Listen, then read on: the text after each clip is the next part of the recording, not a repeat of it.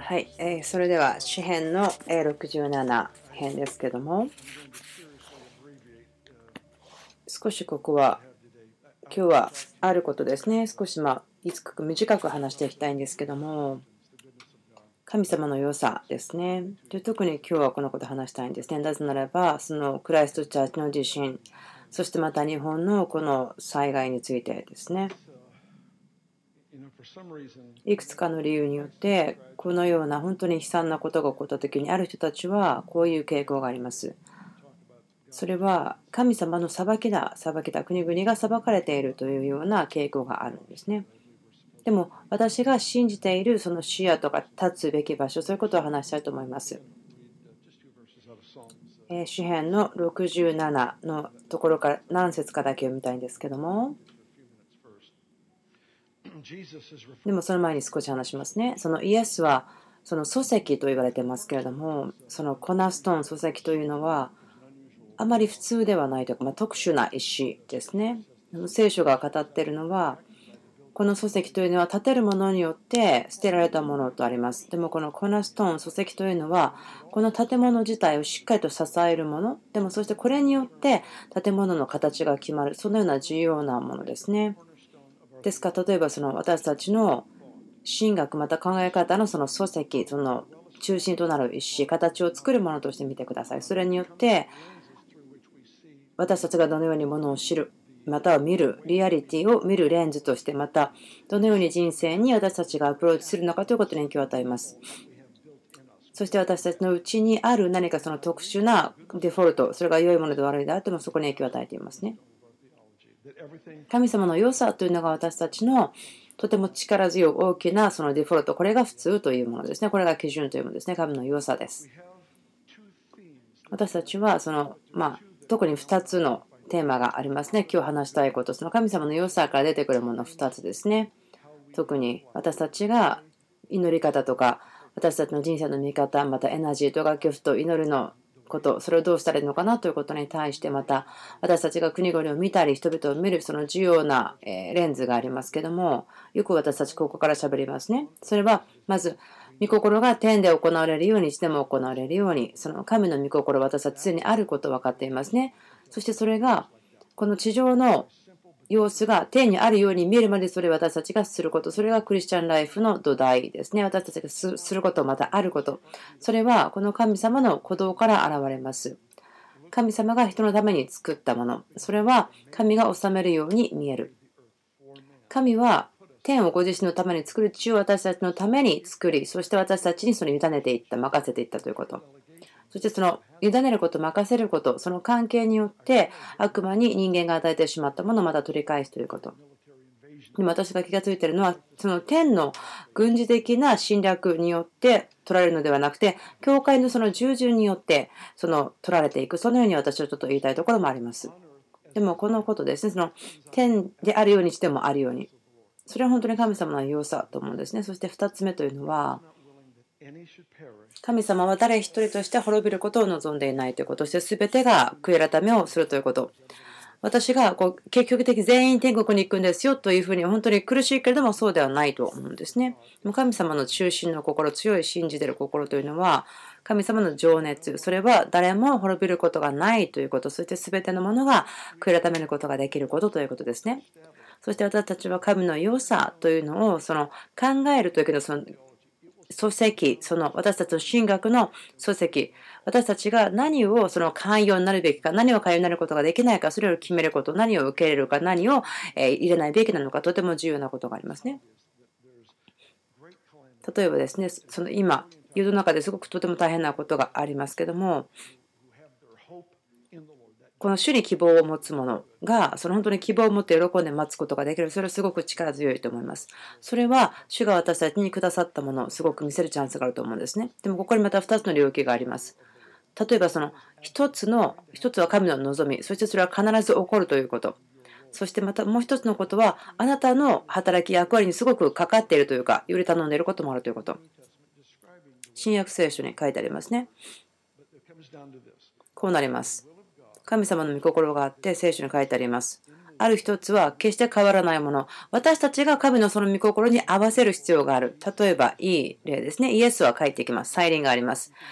はい、いいえと、その選挙のように投票してみることはできますね。その進学によって、いや、もう帰ってくるよ、もう帰ってきてるよ、そのイエスを信じることによってここにいるでしょうということもできるでしょう。でも変わらないです。私たちは自分で選挙に行ってこっちと決めることはできないんですね。もう変わらない。岩のようにしっかりと変わってるものだと思うんですね。でももう一つのことに対しては、神の望み、デザイアがありますけども、でもその神は神が作ったそのやり方、そのプロトコル、それをしっかりとそれに従うんですね。その人をその、担当にしましたけれども、でもその人は悪魔に権威を与えてしまったので、イエスが送られてイエスに言って、またそれが人に返されて、私たちが任されていますね。ポジション、パートナーシップが与えられています。祈りによって私たちはそれをしていきますね。でも祈りというのは神をお願いしますと言ってこうとてもとてもお願いすることではないと思うんですね。えある方がこう言ったんですけれどもこう言いました。ま、私いろんなところで今引用してるんですね過去6週間ぐらいですね。いろんなところで6週間喋ってると思うんですけども彼をこう言いました。誰かを神様に癒してくださいと本当にこう古事記のように憐れみを求めるというのは、その神様よりも私たちの方が憐れみがあるんではないかというようなものになりますよね。その人類の必要のために神様どうぞ憐れんでくださいというのは、なんか私たちの方が憐れみがある、あなたは憐れみがないですよというような視野でするべきではないと思うんですね。もうすでにイエスが送られています。その一生懸命熱心に祈る、しつこく祈る、それは確かに私たちを形作っていきますけれども、でもその目的というのは、ここに現実があるからですね。私たちがまだ理解できないことがあります。またはどうやって明らかにしていったらいいかわからないことがあります。でもそのしつこい祈り、熱心な祈りというのは私たちをある場所に置いて、そのしっかりとした状況を作ることができる。ですから私たちにはそのような領域があります。その神の御心。そして神の望みというのがありますね。そして危機とか地震とかそういったことがあるときですね、特に日本で起こったこと、それは本当に信じられないようなことですけれども、そして本当に多くの人は、ああ、これはクリスチャンの国じゃないからというふうに裁くのがすごく早かった人が多くいます。でも私たちは、その神学というところの出るところ、その神を学ぶこと、神を知ることということが、イエス・キリストというその個人的なところから来るべきですね。例えば多くのクリスチャンというのがその神というその定義に対してちょっと待ってくださいねちゃんと説明しましょう多くのクリスチャンが神ということを考えた時にそれはイエス・キリストを通しての神の啓示がいらないというところから何か立ってしまうんですね。なぜならばそのイエス・キリストが来る前の状況から神を見てしまうということそのようなえ体質というか影響があります。例えばイエスはこう言いましたね。えイエス、私、神の子が来たの、人の子が来たのは、その人々を救うためであって、滅ぼすためではないと。そしてまた人の子が来たのは、その悪しき者の働きを壊すためだと。そしてこの際では言ってるのは、その悪魔の働きを公に表したとも言っていますね。ですから、イエスが来たことの理由ですね。それは、失われたものをその救うということ。でも、このリストにある全てのことというのは一つのことですね。大きな目的を語っています。それは父なる神を表すこと。イエスがしたこと全てというのは父を示す、表すためです。その明らかにしています。父を表している。見えない父をしっかりと表している。なぜでしょうかなぜならば、イエスの前に起こったということは、全部その必要を表してるんですね。でも、イエスが来てからはその答えを表した。この啓示ですね、私たちが受けることができるもの、見つけることができること。必要を知るということは、私たちに必要な啓示ではないんですね、その答えが必要ということにおいては。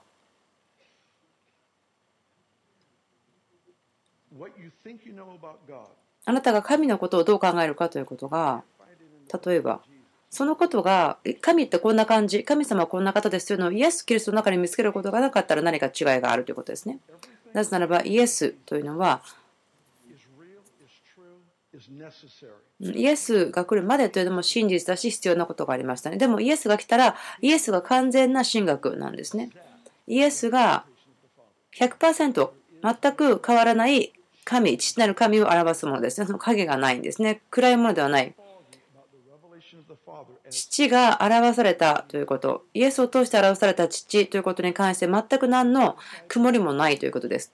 でですからその弟子たちがそのエリアを例えにしましたね。じゃあ、イエスの何によってこの町を滅ぼしてしまいましょうかと言った時にイエスが言ったのは、あなたどのような例に自分があるのか分かってないでしょと。それは、そのアノインティング、その過去、昨日の油注ぎは今日は動いてないんですよと言って変わりましたよと言ってるんですね。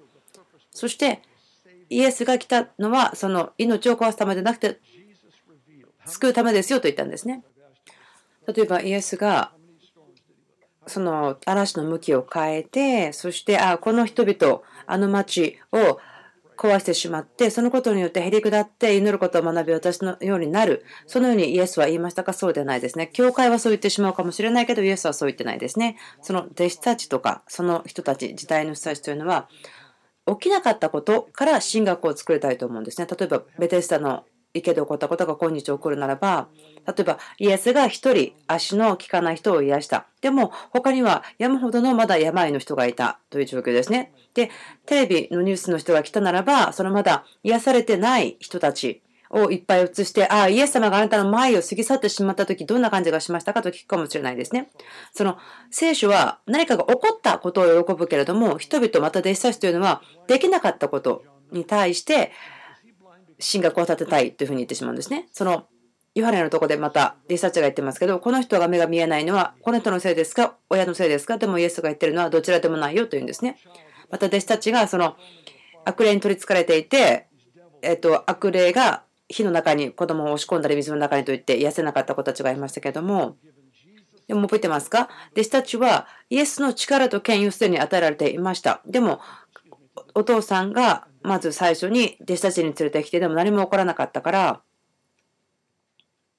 そしてイエスのところに連れてったんですね。で、今日そのことが起こったらどうしますか？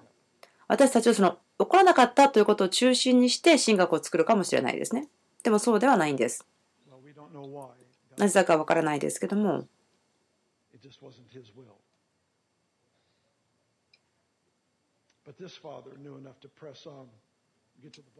うん、でもそのこの子供のお父さんはイエス様のところまで子供を連れていく勇気と力がありました。それをしたんですね。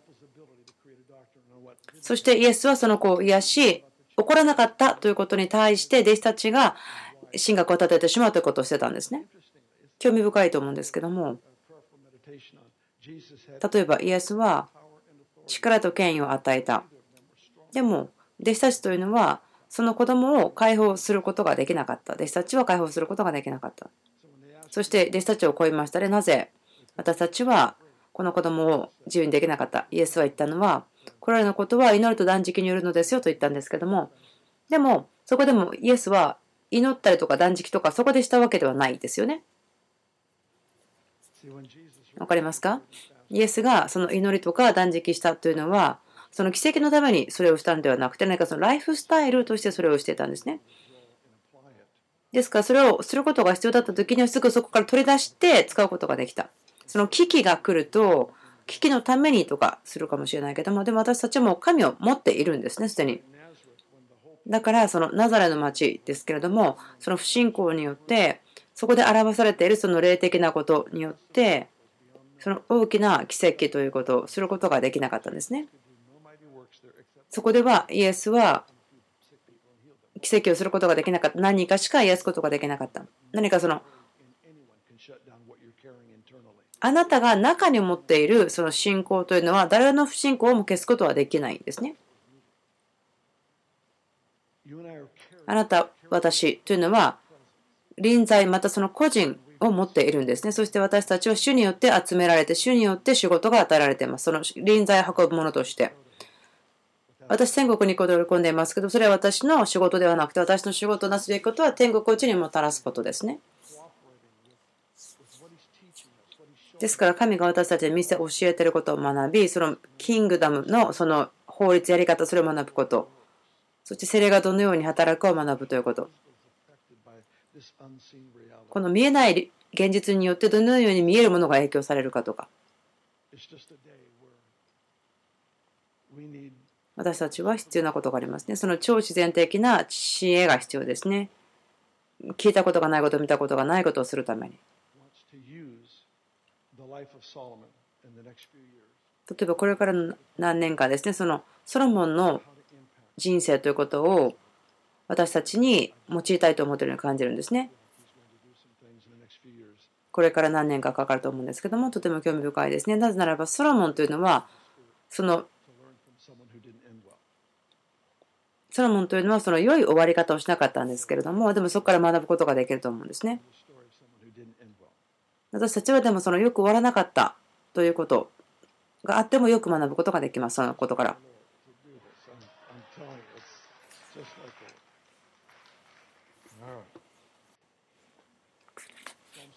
はい、えー、詩編の67編ですね。聖書を読みましょうか。はい、詩編の67。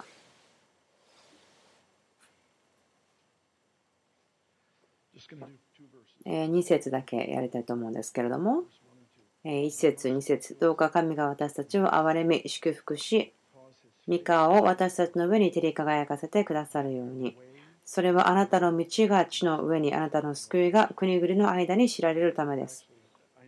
私たちがここでティーチングですね、この何ヶ月か前ですね、えー、やったんですけども、学びましたけれども、学びましたね。一部分的ですけど、また他の時でも学んでいると思いますけれども、ここ最初のとこだけみたいですね。神が私たちを憐れみ、祝福し、すごいですよね。あの、神様に私たちを祝福してくださいというのが、そのまあ、やっていい合法的なんですね。あの、すいません。あんまりここで霊的にならないでください。その、神様が私たちを祝福してくださいと祈っていいよというの嬉しくないですか？何年か前ですね。なんかそのブレスミークラブ、私だけを祝福してくださいみたいな感じ、ちょっとこうネガティブなことがありましたけども。で、ここにゲストスピーカーの方がいて、あの手を置いて祈ってくれますって言ったら、私はもうバーって前に走っていっちゃうんですね。もうなんか自分が牧師だから先に行くとかそういうんじゃないけれども、でも本当に自分がたくさん欲しかったんですね。そしてたくさんもらってたくさん与えるためですね。私たちを憐れみ祝福し、三河を私たちの上に照り輝かせてくださるように。それはあなたの道がちの上にあなたの救いが全ての国々に知られるためです。これが本当に深い詩篇だと思うんですね。自分の心の中ではそうなんですけれども、このことよく話しますよね、しょっちゅう。そして私はこれによってこう自分のことをしっかりと養っていくんですけども、よく瞑想してますね。ここにいるですね、あるその素晴らしい栄養をですね、こうなんか見逃したくないということがあります。もし私が祝福されていなかったら、わからないと思うんですね。聞いてください。もしあなたが祝福されていなかったら、そのまだイエス様を知らない人々はこの受信を通して人々は神様のことを予測するでしょう、考えるでしょう。イエスは父を表すために来ました。それは見えない目を開けましたね。そして、えー、苦しめられていることも自由にしたし、その息子が死んでしまった今目のお母さんを息子を生き返らしました。それは父を表していた。そして、会員の罪で捕まった女ですね。どう言いましたか？誰もあなたを罪に定めていないですよ。私もしないしね。と言いましたね。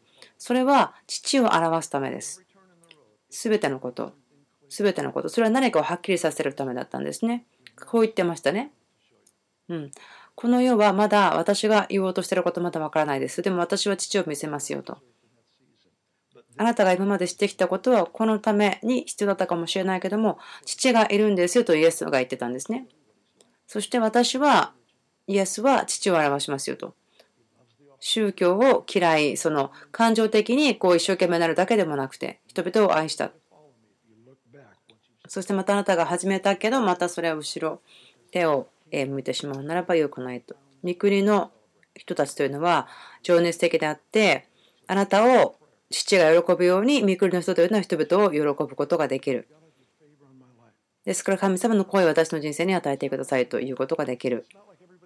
別にそれは全ての人がみんな王宮とかに行くとか、そういったわけではない。物がいっぱいあるとかそういうわけではなくて、ヨセフはその牢獄にいた時にも行為がたくさん与えられました。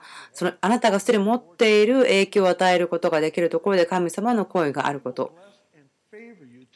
神様はあなたの周りにいる人をあなたが力づけるためにその行為を与えますよ。その政治的なそのえー、収めること、その、まあ、政治というか政府、それはその人々に力を与えるためです。御国の秩序、オーダー、それは人々を彼らが前進するためにその力を与えるということですね。例えば豊かな人がいて子供が3人いたら私の目的というのは子供たちに物を残すこと。その子供が私よりももっとよくできるためと。私よりももっと前に進むことができる。だから私が終わったところから彼らが始めることができる。それは遺産とか財産。それは何世代もの人が一緒に働くことというこの概念があるんですね。じゃあ神があなたにそのしっかりとこう決めたというか与えているものは何でしょうか？私がもらったものは全部あげるということですね。例えば予言ということですね。パウロが言ったようにしますけども私に予言します。信仰によって予言しますと私はその信仰によって信じることが必要でないことは予言しないんですね。だから神様を信頼するということがいらないことを予言しない方がいいですね。なんかその見てわかるようなことを喋らない予言として喋らない方がいいと思いますと。その解決に対して私たちが話をする、語ること、それが予言ですね。ある方、預言者が2ヶ月前に私を呼びましたけれども、このように言われたんですね。多分テキストで送ってきたと思うんですけども、こう言いました。あなたの仕事というのは、それは多くの希望を語る預言者を送り出すことですよ。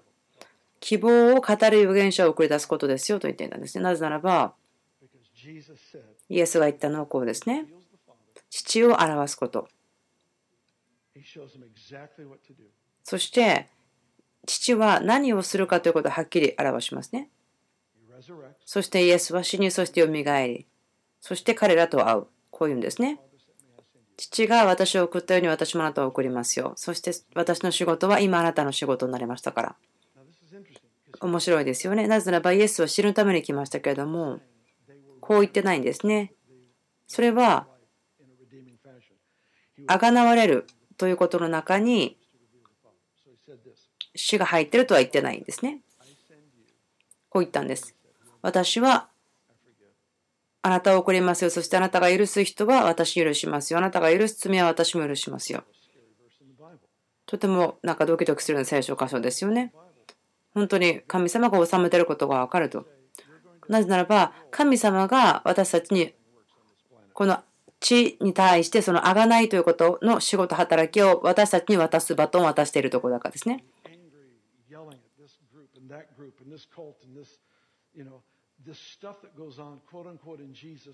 イエスの皆によっていろんなことがありますね。そのあのグループ、このグループ、その彼となんか文句を言うことがありますけども、でもそれは自分たちがこう許さないことを選んでしまってとか、またその間違った例によって動くということによって、その予言が成就してしまうということですね。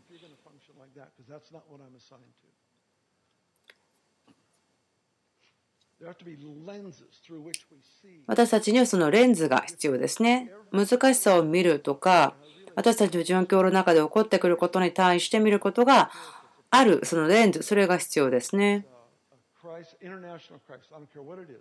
インターナショナルクライシスとか、どのような難しいこと。でもそれは神様の良さを知ることができる助けがあるというのは確かですね。そこにあるんです。そこにあるんですね。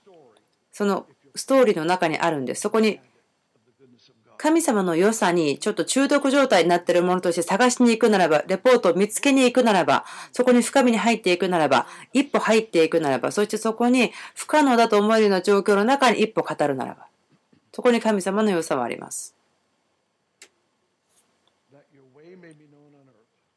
あなたの見救いがあなたの道が地の上に全ての国々の間に知られるためです。それは祝福ということに対するとの結果ですね。あなたが受け取るものを与えるというその献身が、決心が必要だと思います。わかりますか？マーチン・スコットさん、こういうことを言いましたね。その出産をするだけではなくて、子供を産むだけではなくて、私たちがその両親という人たちも産むことが必要な時代ですよと言った。わかりますか？その素早く育てるため、なぜならば私たちは国にお父さんとお母さんが必要です。ということ。本当に今その両親、その国の中ですけど、本当に良くないスタンダードがあります。その両親ということに対して。でも選手的な父と母というのは彼らの人生を子供のために与えるものですから。ですからその聖書的な政府というのは力によってコントロールするのではなくて、例えばこうなるんですね。私の成功というのは子供たちが成功することです。だから私が牧師としてその成功するというのは、例えば証をすることがありますけど、ね、あまり自分のことがやったことに対して証をしないですね。たまに、本当に少しだけですけども、大体私が証しするその奇跡とか話、それは90%は皆さんのことですね。あなた方の話をしてるんです。なぜならば、その成功というのは人々を力づけるためにあるんですね。あなたの道がこの地に知られますように。イエス様が来るその目的、どのように働くことができるんでしょうか。それは、私はお父さんのことを表すために来ます。そして私と父は一つですよというそのイエスのやったことと同じようなことですね。神の本質が全て表されたイエス・キリスト。父の栄光がイエス・キリスト。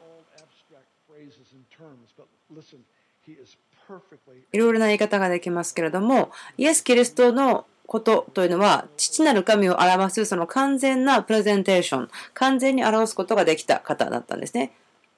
神の本質というのは全てイエス・キリストの中に見つけることができます。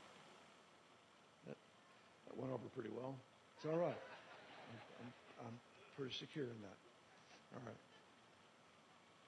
But look at the end result. This is what I want you to see. That your way 例えば、ここに書いてありますけども、あなたの見救いが道が地の上にすべての国々で知られるためですとありますけども、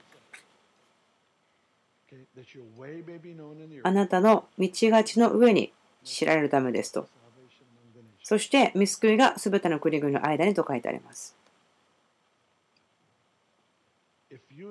もしあなたと私が私たちの人生の上に神様の祝福、その声がなければ、その危機の時ですね、このような時ですけども、別にこれはその祝福というのが物質的なものではないけども、危機に対して普通ではない答えとか難しさの中にある、例えば普通ではない知恵とか恵みとかありますけども、ソロモンですね、例えばこの人は。クイーン・シバが来た時に彼の話を聞いただけで国が動くと聞いた彼らが彼女が驚いたことの人がたくさんありますよね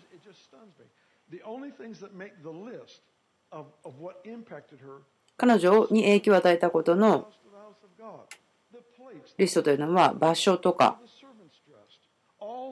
そのしもべが普通にいる服とか壁とか廊下とかそういったとこでも含めてだと思うんですけども神様の本質、栄光、それが表されていた。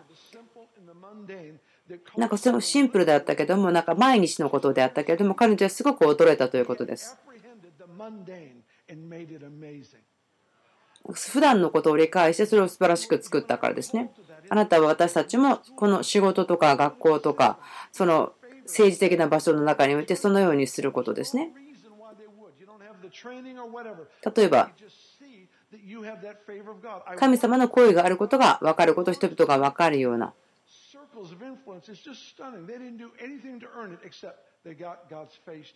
神様の御顔がその人々の顔に照っているから、その資格がなかったりとか、普通に考えたらこんなことはありえないということはあるけども、でも何か神様の行為によって事柄が起こるから、その人々というのは、あ、なんか自分が必要なものをあなたが持ってるということが分かる、そのようになる。その結果は何でしょうか？救いですね。国々に救いがある。国々に救いがあること。国々に救いがあること。あなたと私が神様の行為を私たちの人生の中に持ち、そしてまた私たちが使えるものとして進む。その使えるというのはすごく重要なことですね。王の心を持って使え、そして使えるものとして収めるということ。主が今その送り出しています。毎日この部屋から人々は送り出されています。その影響がある場所にもっともっと送り出されていきます。でまたその希望を書き立てたいんですね。その日本のために祈りましょう。手を取ってください。祈ります。その救いが日本に来ますように。この本当に大変な出来事の中から、神様の栄光のキノコ雲が、このインパクトを与えますように。そして影響があり、そのトランスフォーメーションが彼らの考え方の中にありますように。その影響が与えることができる場所にその信者たちを移してください。彼らが正しい時に正しい答えを持つことができるように。その考えが足りないクリスチャンの方たちのそのクリスチャンたちから守ってください。守ってください。私たちは彼らを友達と呼びますから、そして私たちは彼らに憐れみを解放します。そして私たちが、どうぞあなたがこの国に憐れみを、憐れみを差し伸ばしてください。憐れみを差し伸ばしてください。このような悲惨なところからあなたの勝利をもたらしてください。この国全体にあなたのリバイバルがありますように、イエスの皆によって祈ります。神様あなたのそのビジテーション、あばらばれがこの場所でありますように、その普通ではない大胆さ、クリスチャンが語ることができますように。神様あなたの御顔を彼らの上に置いてください。大胆さを持って彼らが語ることができますように。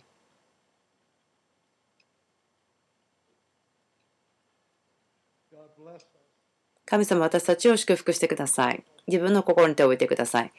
どうぞあなたが私たちを祝福し、あなたの御顔を私たちの上で照り輝かせてください。その、まだあなたを知らない人があなたに引き寄せられる。なぜならば、その神が、神の声があること。それしかチャンスがないという人たちのために祈ります。神様の祝福を祈ります。人々の上で増し加えられていくこと。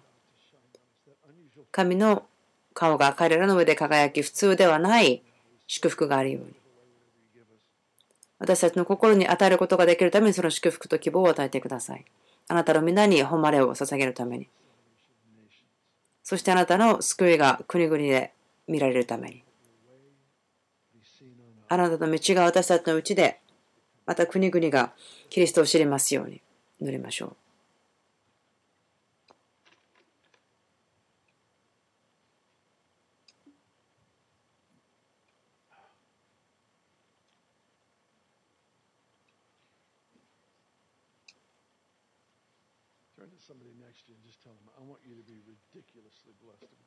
隣の方に言ってください。あなたは、私はあなたに普通でないように、ちょっとおかしすぎるぐらい神様に祝福されてほしいんですよと言ってください。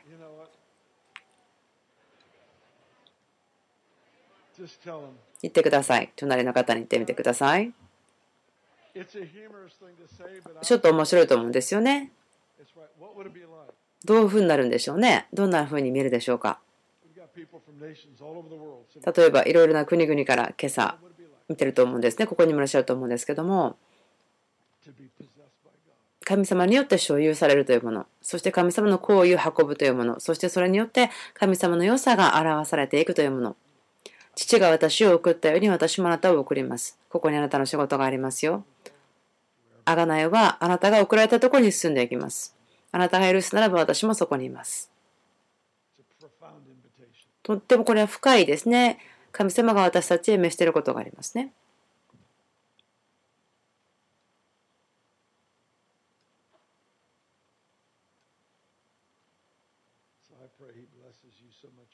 になります。あなたが本当に多く祝福されて、いや、こんなに祝福されて恥ずかしすぎるなと思うぐらい、そのような祝福を祈ります。本当にそれを願っています。本当にそうです。あなたのスキルのレベルで祝福があるならば人々はあなたかと思うけども、それ以上に普通でないぐらいあるならば、それは人々はあなたではないとわかるでしょう。